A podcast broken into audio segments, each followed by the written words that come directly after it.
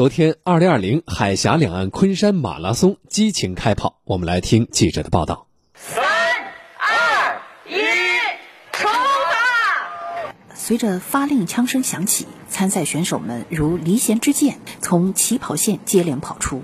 自二零一八年以来，海峡两岸昆山马拉松已连续举办三届，成为昆台文化交流的桥梁纽带。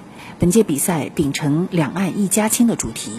旨在通过赛事持续扩大两岸经济文化交流合作。台商代表李少武很有乐趣的这个呼朋引伴的，大家一起来参与，对呃两岸的这个呃运动交流其实意义重大。今年因为疫情影响，参赛人数控制在三千人，而且只保留半程马拉松一项。为此，赛事主办方特别推出了线上跑形式。不限跑步地点和里程，用手机 APP 记录全程的新模式，吸引了大量跑步爱好者报名参与。昆山市文体广电和旅游局副局长孙烈平：线上的这么一个比赛形式，把我们昆山马拉松向更广的区域、更多的人展现，来加强我们整个昆山马拉松对外辐射的一个力度。